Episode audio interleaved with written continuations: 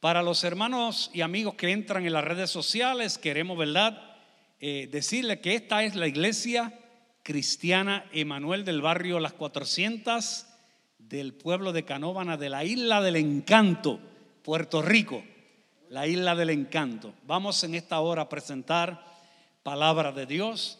Voy a esperar que nuestro hermano pastor Antulio pase por aquí y vamos a orar por él para que Dios lo use de una manera exquisita. Padre, en el nombre de Jesús declaramos bendición sobre tu siervo.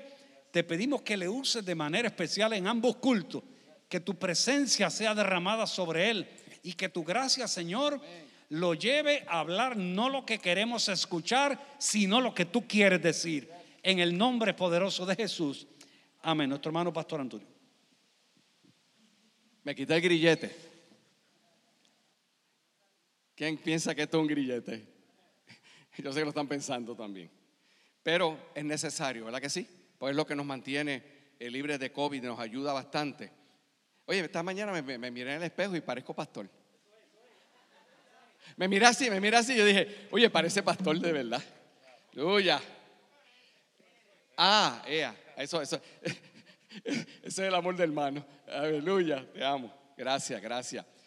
Eh, hoy vamos a hablar de un tema que todos hablamos de él y se habla y se escucha en las películas, se escucha en las poesías, en las canciones.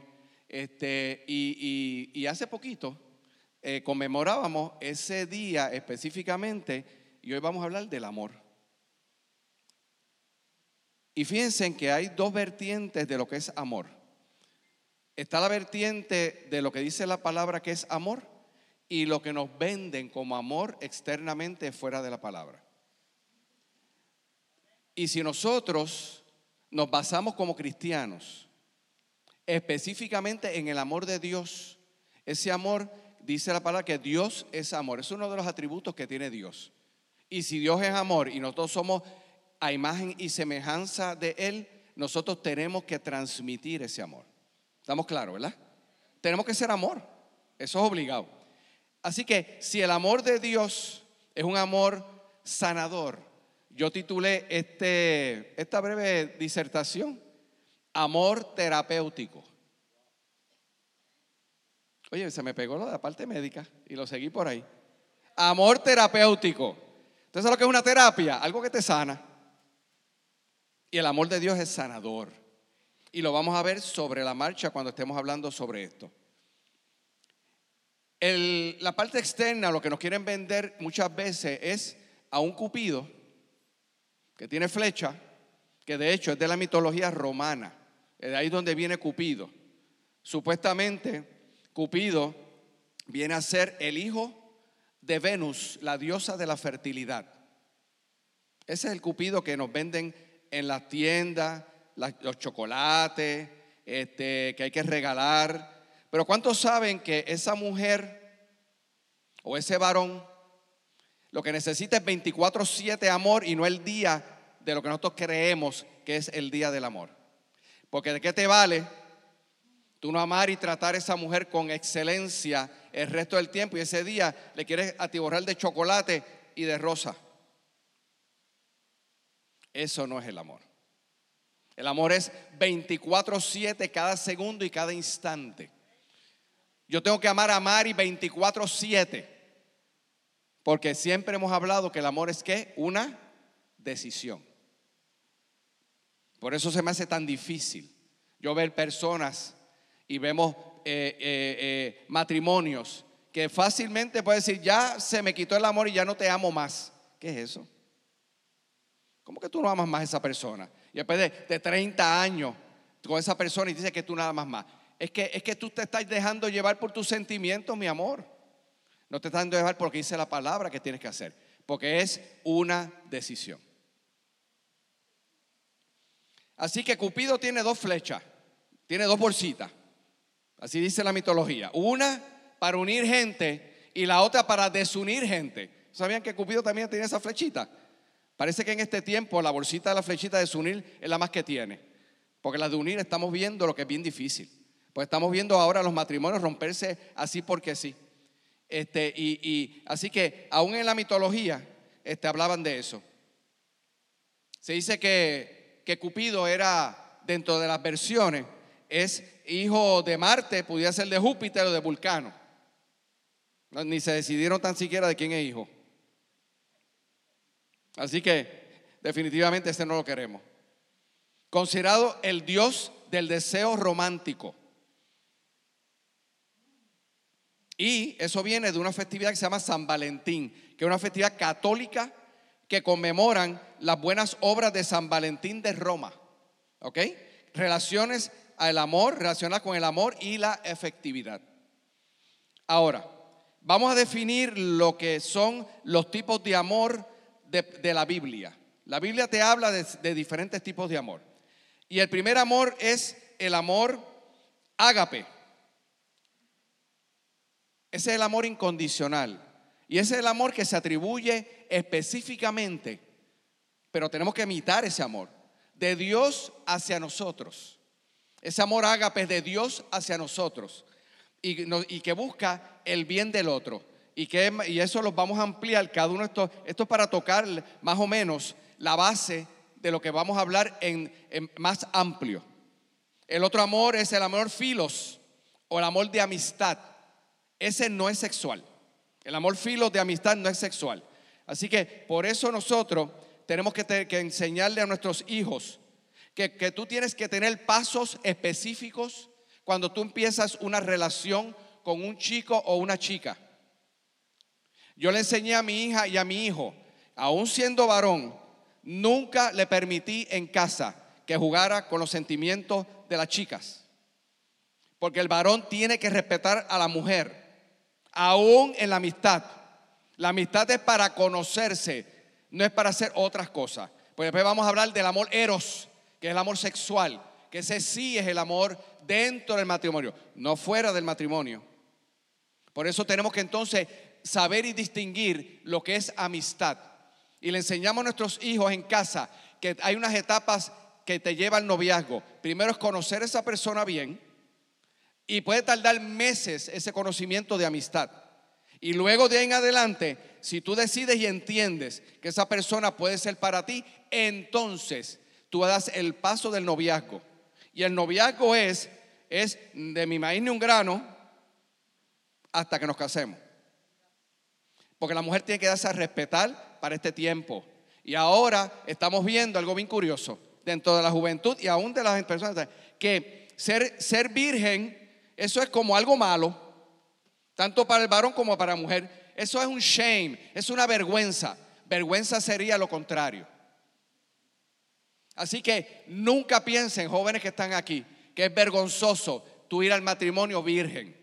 Mi esposa y yo hicimos eso. Y las bendiciones que recogemos hasta el día de hoy en los 44 años que tenemos juntos de matrimonio son bendiciones que hemos levantado. Tú quieres tener una, una relación de matrimonio excelente, hazlo bien desde el principio. La gran mayoría de los de los matrimonios que han comenzado teniendo relaciones sexuales antes de casarse, las estadísticas de divorcio son bien altas. Y de problemas dentro del matrimonio son bien altas. Por eso tenemos que tener mucho cuidado y tenemos que, saber dónde distinguir y hacia dónde nosotros vamos. El amor filos, que es fraternal, que es el de amistad. Ese amor este, eh, es no sexual. El amor fileo, que quiere decir fraternal, por eso llaman las fraternidades en los colegios, se llaman fraternidad. Y la fraternidad de los masones son fraternidades. ¿Por qué? Porque vienen de, de fileo. Y filia quiere decir amor, es el amor más extenso de la Biblia, que busca promover el amor al prójimo con compromiso y respeto. ¿Quién es el prójimo? Mira el que está a tu lado. Ese es tu prójimo. Ese es tu prójimo.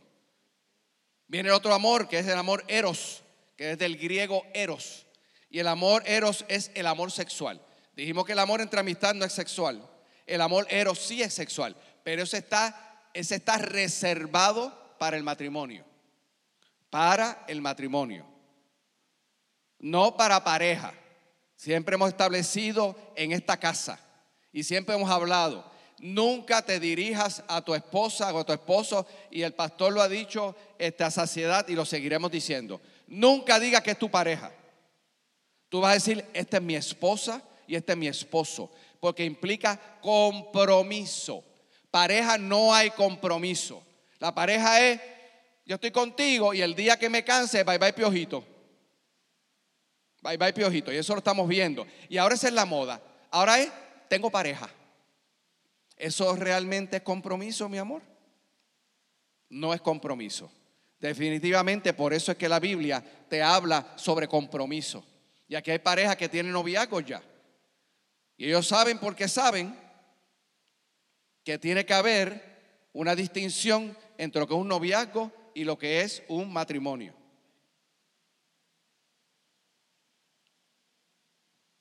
Y tenemos el amor storge, el amor storge en griego es el amor, eh, amor filiar, el amor de sangre, el amor entre, entre padres e hijos, entre abuelos y hermanos.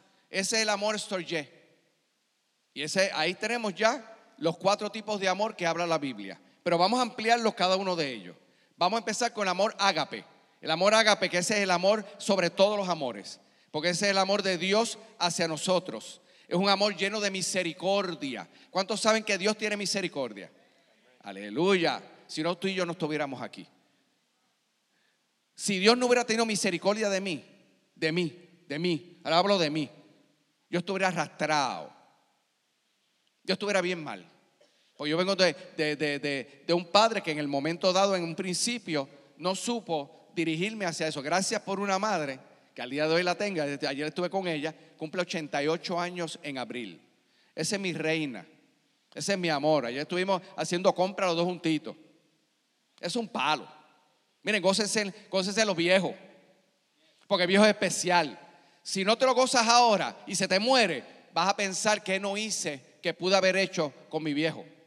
Ayer yo me gocé a mi mamá y ella poquito a poquito, con su pasito bien bonito, y yo al lado de ella. 88 años, ella, los gornes no son iguales. Tengo que cuidarla que no se me caiga. Pero hicimos compras juntos y fui y la llevé. Y yo le doy los gustos que ella quiere. Pasamos góndola por góndola. ¿Te gusta eso? Sí, pa, al carro. Y aquello, sí, pa, al carro. Todavía ni se lo come, pero, pero va para el carro. Porque ella quería eso. es el amor incondicional que también tenemos que promover en nuestras casas. Es un amor individual, amor divino.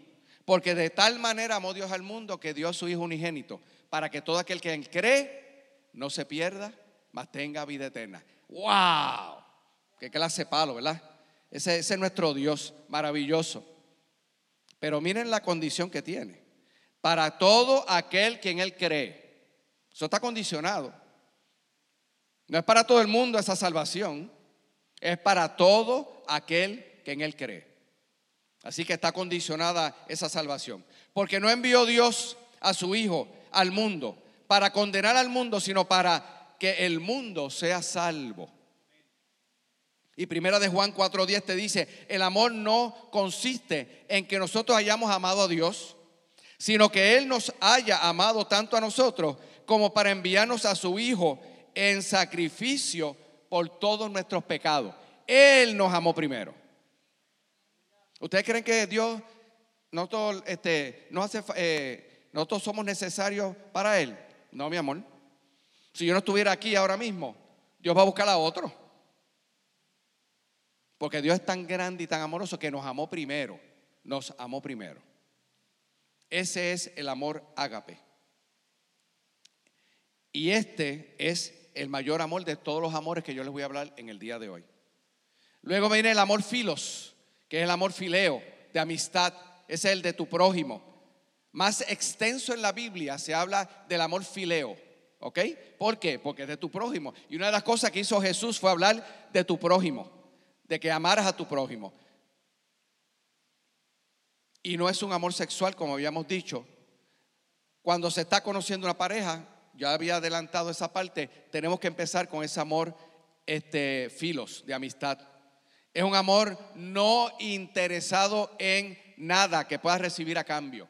Cuando tú tienes un, un amigo, no abuses de ese amigo, porque sea tu amigo, al contrario, cuídalo y protege a tu amigo, porque es un amor especial. Es un amor eh, no fingido, no es hipócrita. Y te puede corregir en amor. El amigo que te ama te va a corregir, no te va a reír las gracias cuando tú haces algo mal. Va a decir, ah, eso no es nada, eso no es nada. No, no, no, no, no, no. El amor de amistad, ese amor, ese amigo tuyo que te ama de verdad, te va a corregir. Y tú vas a tener un corazón enseñable y tú vas a recibir esa corrección. Porque ese es el amor de amistad verdadero y no fingido.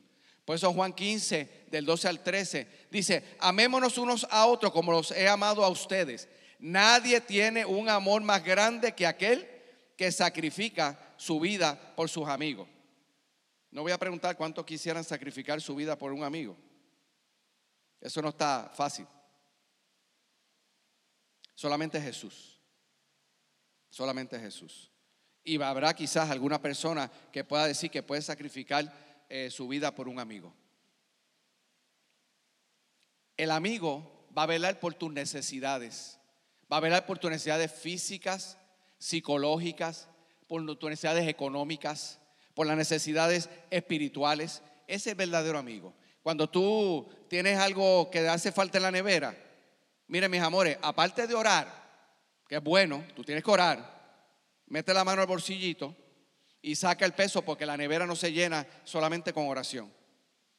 La nevera se llena cuando tú vas al supermercado y compras la compra. Y le pones esa compra al que te necesita, porque ese es tu amigo. Y una de las cosas que esta casa se eh, eh, tiene característica es de ese, de ese compartir ese amigo. Cuando vemos una necesidad en una casa, cuando necesita un empañetamiento, cuando necesita que esa persona se recorte la grama, Emanuel tiene esas características. Porque sabemos lo que es, lo que es tener ese, amor de amistad. Primera de Juan 4:7 dice, amados, amémonos unos a otros porque el amor es de Dios, porque es el atributo de Dios. Todo aquel que ama es nacido de Dios y conoce a Dios. Así que si usted conoce a Dios, tiene que amar. Un requisito, tenemos que amar. Y Colosenses 3, del 12 al 14 nos dice, vestidos pues como escogidos de Dios, santos y amados, de, de entrañable misericordia, de benignidad, de humildad, de mansedumbre, de paciencia, frutos del Espíritu. Pero aparte de los frutos del Espíritu, te dice, soportándonos unos a otros. A veces necesitamos fuerza para soportar a alguna gente, ¿verdad que sí? ¿Cuántos saben que hay gente que son difíciles? Uh, yo los tengo. Y los veo. Y los veo en la oficina. Son difíciles. Por más que tú hagas, por más que tú brinques y saltes, mis amores, son difíciles. Pero tenemos que amarlos como quiera. Pues eso son características que a veces tiene. Y perdonándonos unos a otros. Si alguien tuviera queja contra otro. Perdonándonos unos a otros. Así que tenemos que escudriñar nuestra alma, nuestra mente. ¿A quién todavía, sentados ahí que estamos aquí hoy, a quién no hemos perdonado? Eso es algo que el Señor nos trae a la conciencia. De tal manera que Cristo os pudo, eh, os perdonó, hacerlo también vosotros. Y sobre todas las cosas, vestidos de amor. Vestidos de amor, que es el vínculo perfecto. La parábola del sembrador en Lucas es una característica hermosa, donde pasan levita, pasa sacerdote y pasa el samaritano. ¿Y qué implica eso? Que el levita y el sacerdote pasaron de largo y el individuo estaba ahí. Esa es la religiosidad. El religioso ama de boca, pero no ama de corazón. Porque pudo haberse, ese levita y ese sacerdote se pudo haber parado allí y diera los primeros auxilios. Tenía que haber sido un samaritano. Que no se llevan, los judíos los samaritanos no se llevan para nada. Pero Dios quería esa parábola demostrar lo que era el amor verdadero y no el amor fingido. El amor que muchas veces nosotros tenemos como iglesia, que a veces fingimos ese amor y verdaderamente no tenemos ese amor en nuestro corazón. Mateo 24, 12 dice, y por haberse multiplicado la maldad, el amor de muchos se enfriaría. ¿Cuántos saben que eso no está pasando al día de hoy? ¿Cuántos de ustedes verdaderamente si ven un carro a, a las 11 de la noche, parado, con los flashers puestos, y una persona, usted se para para ayudarlo, se anda con la familia. Yo no lo hago. ¿Saben por qué, verdad? Porque lamentablemente, si usted se para, ¿usted qué es lo primero que usted piensa? Se anda con su esposa, se anda con su familia. Eso es un truco. Y los hay. Y ha pasado. Tú te paraste. Esa no sería la verdadera situación. La verdadera situación sería que nos paráramos. Pero tenemos temor porque el amor se enfriaría. Y eso nos está pasando el día de hoy. Qué triste, ¿verdad que sí? Qué triste cuando tú pudieras entonces pararte y ver si verdaderamente una necesidad. Y a lo mejor esa necesidad es que te están velando y hay dos y tres escondidos en la mano y cuando tú te paras, te asaltan y te quitan tu carro. Eso es lo que está pasando en nuestros corazones. Y lamentablemente nos pasa en este siglo que estamos viviendo. Este, así que eso. Y hay, hay, hay dos, hay dos, hay dos este, eh, mandamientos que la Biblia dice. Amarás a tu Dios con toda tu mente, con toda tu alma y con todo tu corazón. Mente, alma y corazón.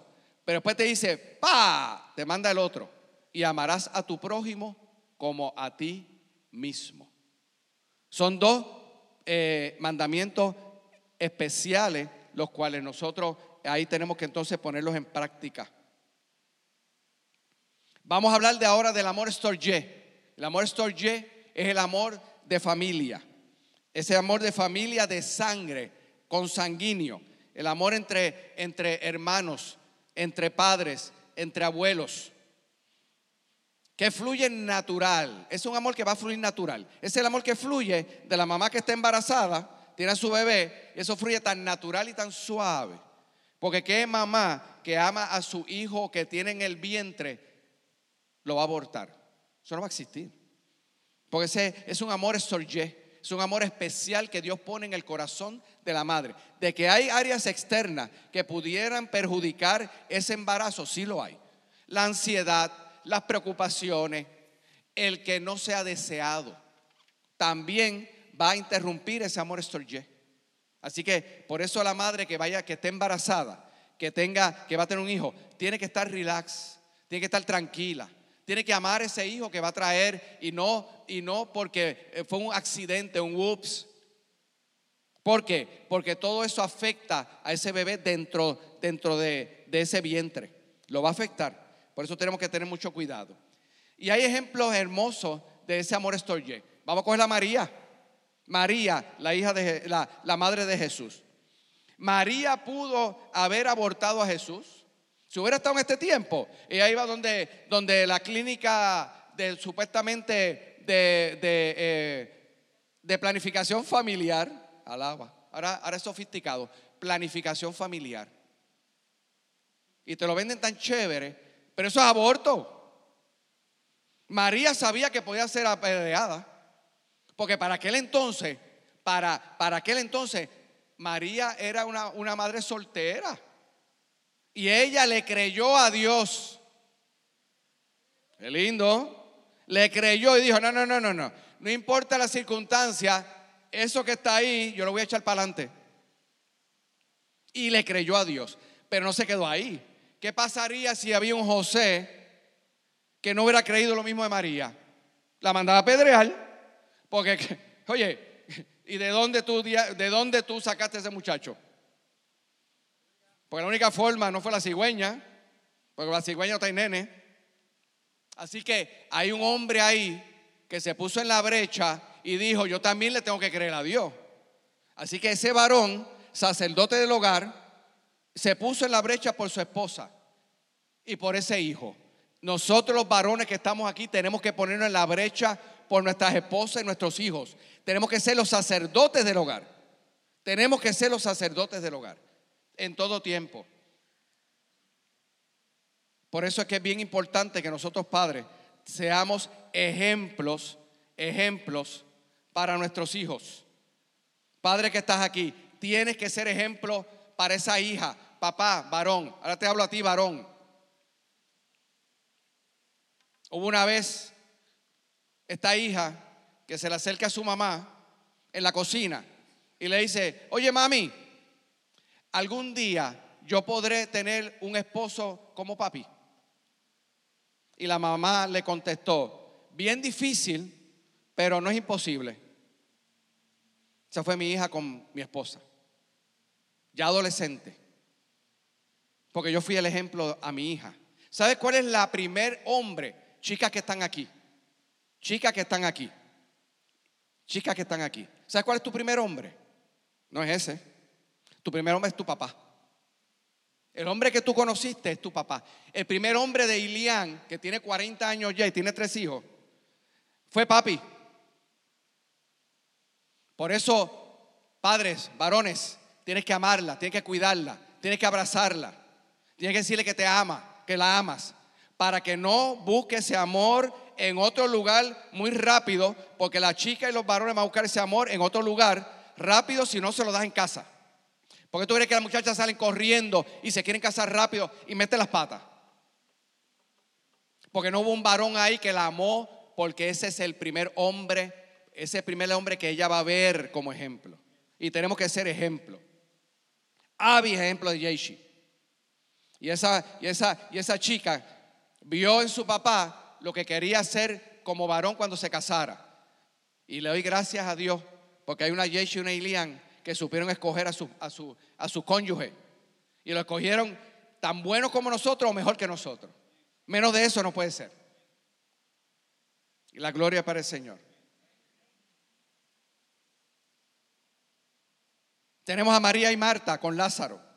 Acuérdense que el amor soy el amor de hermanos, un amor sacrificado, un amor de lealtad, un amor de, de preocupación y estaban bien preocupadas porque se enfermó tan gravemente Lázaro que ellos dijeron, si tuviera Jesús aquí y se le muere Lázaro. Y Jesús no estaba. Y cuando llegó Jesús, si tú hubieras estado aquí, tranquilo, Bobby, tranquilo. Lázaro duerme. Solamente está dormido. Deja que yo entre ahí para que tú veas cómo estaba dormido. Y Jesús lo levantó. Jesús tenía una amistad con Lázaro especial. Es el único versículo que yo he visto a Jesús llorar. No sé si hay otro. Dice la Biblia que Jesús lloró. Es el, versículo más cortito que tiene la Biblia. Jesús lloró. Lloró a Lázaro porque era su amigo. María fue la que enjugó esa, eh, con sus lágrimas y con un perfume eh, que valía un montón de dinero. Los pies de Jesús. Así que ese es el amor estorje. Y tenemos a José que es otro de los, de, los escenarios. Este José, este, el décimo hijo de, de, Jacob y de Raquel. Un hijo amado, un hijo que definitivamente este, eh, era tan amado que fue el preferido y le pusieron túnica y eso le trajo problemas. ¿Por qué? Porque los hermanos cogieron celo. Oye, entre los hermanos hay celo. Eso es un ejemplo característico. Yo he visto hermanos celosos el unos a los otros. No puede haber celo. Y ese celo llevó a ese José a tener que ir a Egipto porque lo vendieron. Luego vino a ser esclavo de Potifar. Después de ahí en adelante, el de Potifar quiso seducirlo. Salió corriendo y le dijo a Potifar, ¿sabe qué? Me sedujo. No era cierto. Va para cárcel. Sale de la cárcel. Interpreta los sueños de Faraón. Faraón quedó encantado porque nadie más lo hacía y puso el segundo en mando en todo Egipto. Hay una hombruna increíble en Egipto y en toda la comarca. Pero José tenía la visión y se le enseñó a Faraón. Ahí viene toda esta dinámica que ya ustedes saben. Vienen los, los hermanos y necesitan comida. Así que José eh, eh, se da cuenta que son ellos, pero definitivamente ellos no se dan cuenta. Y a fin de cuentas, ¿qué pasó con José? Los perdonó. Hay que perdonar a nuestros hermanos. Hermanos de sangre, no estoy hablando ahora de, de, externos, hermanos de sangre.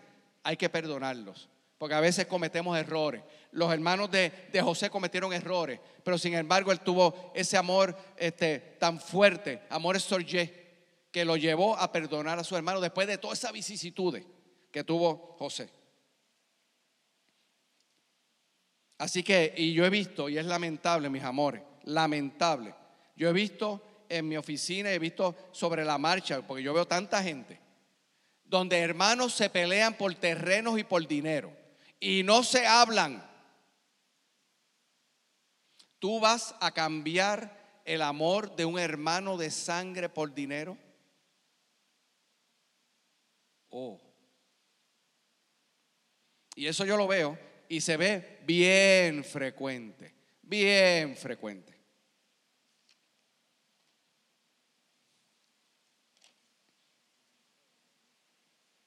Y ahora también tengo este otro ejemplo hermoso que también lo habló eh, Rebeca aquella vez, que hablaba sobre este Timoteo. Este es Pablo a Timoteo.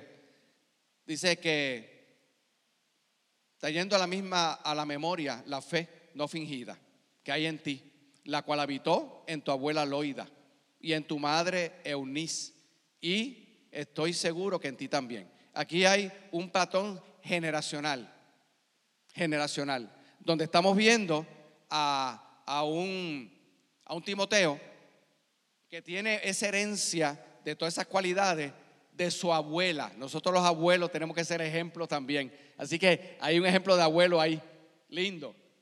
El abuelo que ama, el abuelo que, que, que oye, consentimos tantas cosas a los abuelos, ¿verdad que sí? Pero sean lejos. Yo le metí dos nalgas a, a los tres años al mayor de mi hija. ¿Verdad que tenía, era menor, pero tenía pamper. Así que tocó más el pamper que cualquier cosa. Porque es un berrinche. Abuelo, no permita que pongan berrinche, porque tú tienes que disciplinarlo también. Y hace poquito, cuando fuimos en diciembre, el menor, Gabriel, lo puse en time out por 10 minutos. Te quedas ahí y no te mueves de ahí. Porque también hizo un berrinche. Amor, no te equivoques, para abuelo. Hay que corregir también. Los amamos y los queremos, que hay que corregirlos. Amén. Pero son más los que toleramos que los que corregimos. Alaba. Nos ponen de cabeza para hoy. La verdad que el dieto es otra cosa. Amor eros. Este es el amor sensual, el amor romántico, el deseo sexual. Este es el amor que es exclusivo en el matrimonio, que lo habíamos dicho ya. Génesis 1, 27, 28 dice, y creó, y creó Dios al hombre a, a su imagen. Y imagen de Dios lo creó, varón y hembra los creó. Y los bendijo Dios y les dijo, fructificad y multiplicaos y llenad la tierra. Cuando hablan de fructificar, estamos hablando de relaciones sexuales, pues la cigüeña no viene para fructificar. Eso quiere decir que el amor eros está sujeto al matrimonio. ¿Ok? Un hombre y hombre no fructifican. Una mujer y una mujer no fructifican. Por eso no podemos darle cabida a esta ideología de género. Porque si ya hay un mandamiento ahí de fructificar, el hombre, nenes con nenes y nenas con nenas no fructifican. Definitivamente que no. Así que no podemos avalar ese tipo de práctica. Nunca la avalaremos. Y la bendición va a estar dentro del matrimonio de bendición. Esa es la bendición. Cuando tú esperas en ese tiempo hermoso. Un amor incondicional como el de Dios. Busca el beneficio mayor del otro. Es decidir amar a su cónyuge todos los días. No nos dejamos llevar por los sentimientos, porque dice la palabra que engañoso y perverso es el corazón. El corazón nos engaña. Por eso yo le digo a Mari, Mari, yo te amo con todo el hipotálamo. Oye, se derrite cuando le digo eso. Tú sabes, oigan, oigan, ¿qué, palabra más linda? Hipotálamo.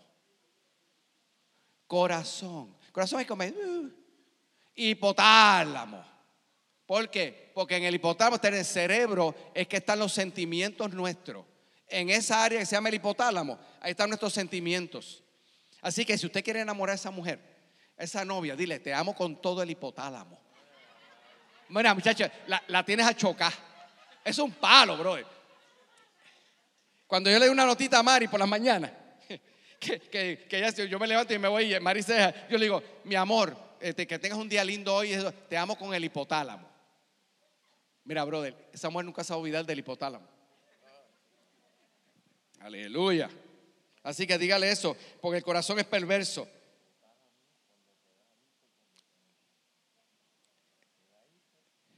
Ahora, tenemos que tener mucho cuidado del amor eros, y ahí mismo vamos a terminar, porque tiene otra vertiente que tenemos que tener cuidado porque la podemos confundir, y es la conscupiscencia, la lujuria y la lascivia que son dos cosas diferentes. No piensa en las consecuencias de sus actos, se mueve por impulso. Esa concupiscencia, lujuria y lascivia. No hay control de los deseos sexuales. Hay ausencia de límites. No se, eh, no se interesa por los sentimientos ni la fidelidad de otras personas. Se satisface sexualmente de manera egoísta. Ejemplos de eso que le hablamos. La pornografía, la ideología de género, los pedófilos y otras aberraciones sexuales. El que ve pornografía se satisface sexualmente egoístamente. Y no estamos diciendo que simplemente esto es para los jóvenes. No, no, no. Hay hombres casados que se meten en la pornografía bien duro. Y eso es un amor egoísta. Amén. De ahí que tenemos que tener mucho cuidado. No está sujeto a los jóvenes simplemente. Romanos 1, 26, 27 dice, por eso Dios los entregó a pasiones vergonzosas, pues aún las mujeres cambiaron el uso natural de, eh, el uso natural por el que es contra naturaleza. Y de igual modo los hombres, dejando el uso natural de la mujer, se encendieron en su lascivia unos con otros, cometiendo hechos vergonzosos hombres con hombres. ¿Por qué ustedes creen que se destruyó Sodoma y Gomorra? Y todas las demás alrededor. Seboín, ¿cuál era el otro pastor? Atma. Seboín, Atma y también este, eh, Sodoma. Porque el hombre se tiró a su lascivia. Por eso condenamos eso. El homosexualismo es condenado porque el homosexualismo tiene, se va todo en contranatura. Distorsiona lo que es la verdadera relación sexual. Y hoy en día estamos viendo algo interesante, que dentro del matrimonio se está distorsionando las relaciones sexuales. Ojo, matrimonios que están aquí, tengan cuidado, porque a veces el, área sexual es, exquisita, como dice el pastor. Dios lo creó, pero cuidado con lo que hacemos dentro del matrimonio también. Tienen mucho cuidado. Gálatas 5 dice, y manifiestas son las obras de la carne que son adulterio, fornicación, inmundicia y lascivia. Esas son las obras de la carne.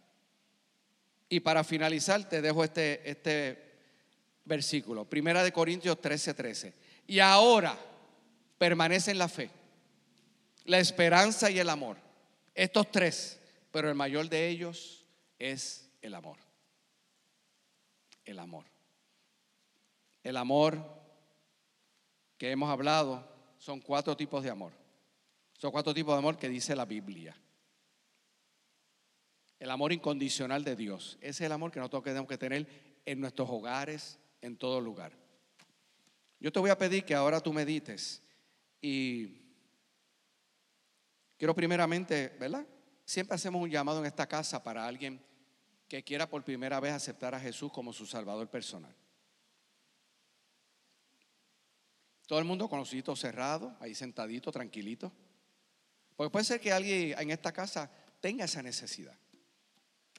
El amor único que Dios te puede dar, el amor que tú puedes recibir, que es el amor de todos los amores, es el amor ágape de Dios. Es el amor incondicional, un amor que, que no importa lo que tú hayas hecho, pues Dios es así, Dios es misericordia, y no importa lo que tú hayas hecho, Dios te sigue amando. Así que ese es el primer llamado y está abierto a aquel que lo quiera hacer y se puede poner de pie en donde está. Y lo otro que queremos hacer es que todos se pongan en pie. Y vamos a llevar a la conciencia, al corazón, vamos a llevar al hipotálamo. Si hay algo en nuestra vida que hoy, hoy, hoy, tú puedas tener contra un hermano, ya sea hermano de los que tenemos aquí, ¿verdad? también esto nos llamamos hermanos en Cristo. Que puedas tener contra un amigo, contra un familiar. Que tú ahí solito, tranquilito, lo medites y lo pienses. Porque solamente el Señor sabe tu condición. Solamente el Señor sabe lo que hay en tu pensamiento y en tu corazón. Y si eso está hoy, hay que decidir que hay que perdonar, Ustedes saben que cuando nosotros predicamos, todo aquel que se para aquí a predicar y usted escucha palabra, ¿Sabe que Dios lo hace responsable de la palabra que usted escucha? Oyes. Te hace ya todo el que escuchó y oyó y escuchó lo que yo dije hoy sobre el amor y el perdón y todo eso, ya usted sabe, porque sabe que ya está internalizado en su mente y en su corazón. Y usted tiene que decidir qué va a hacer con respecto a eso. Tiene dos vertientes. O lo hace o no lo hace y paga consecuencias. Porque sí, lamentablemente es así, mi amor. Si tú no haces lo que Dios quiere que tú hagas, pagas consecuencias. Y las consecuencias te van a arrastrar y te van a llegar. Y eso es inevitable y no hay nada que te pare eso. Por eso Dios nos, nos envía a tener un corazón bien disponible y enseñable. Padre, yo declaro por fe, ahora mismo, que cada corazón que está aquí, tú hablas al corazón. Si hay algo que mina el corazón, te pedimos que nos perdone porque lo hemos llevado, Señor, a cabo. Y sabemos que ese amor ágape siempre será. Ese amor ágape siempre estará. Un amor incondicional de misericordia y vas a tener misericordia. Pero hay una parte que nos corresponde a nosotros. Y es de hacer también. Pues no es simplemente nosotros dejarlo todo en las manos tuyas, sino tenemos el querer como el hacer. Confiamos que ya tú estás limpiando, confiamos que ya tú estás haciendo y gracias te damos por eso. En Cristo Jesús. Amén. Les sigo amando.